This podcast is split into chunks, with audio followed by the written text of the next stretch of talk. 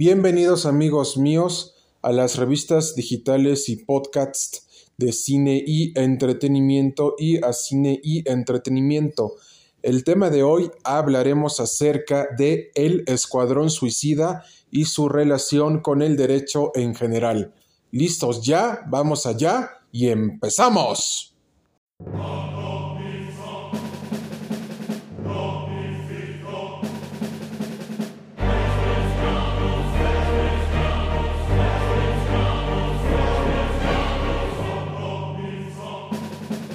El Escuadrón Suicida, amigos míos, fue creado por el gobierno de los Estados Unidos de Norteamérica y por la propia Amanda Waller para realizar tareas que la propia Liga de la Justicia no puede realizar. Pero ¿en qué se relaciona el Escuadrón Suicida con el derecho? Tiene mucho que ver porque ellos intervienen en el derecho internacional público y privado de las demás naciones, a lo que se conoce como el intervencionismo extranjero.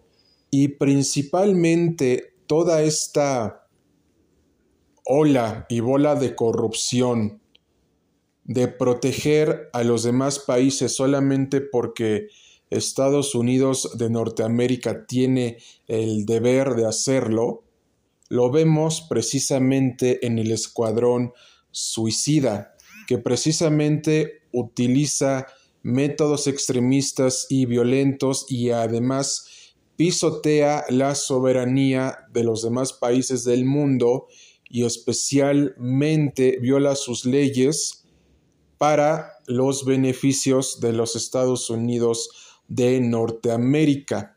¿Por qué?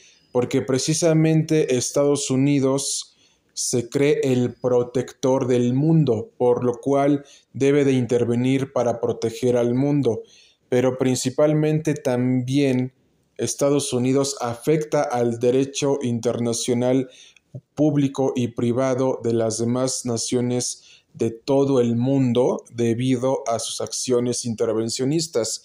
Y esto claramente se ve en las películas, en las dos películas de El Escuadrón Suicida 1 y 2 y en las películas animadas. Y es interesante esta relación del Escuadrón Suicida con el derecho en general porque nos hace preguntarnos si necesitamos de un grupo extremista y, y violento para sentirnos seguros y hasta qué punto nosotros dejamos que se nos pisotee nuestra soberanía nacional y que además también se nos afecte en nuestros derechos sustantivos y adjetivos y a su vez también en nuestras relaciones del derecho público e internacional privado por este proteccionismo excesivo que nada más obedece a los intereses de los Estados Unidos de Norteamérica.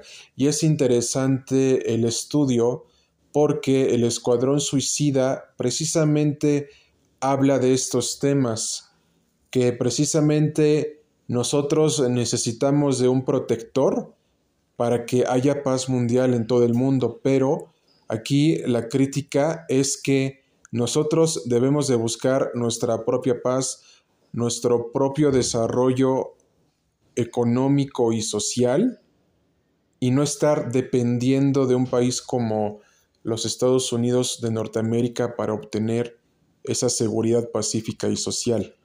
Esta es la crítica de el escuadrón suicida junto con el derecho en general. Y de nuestra parte ha sido todo, amigos míos. Les agradecemos su preferencia y agrado. Atentamente, cine y entretenimiento y las revistas digitales y podcasts de cine y entretenimiento.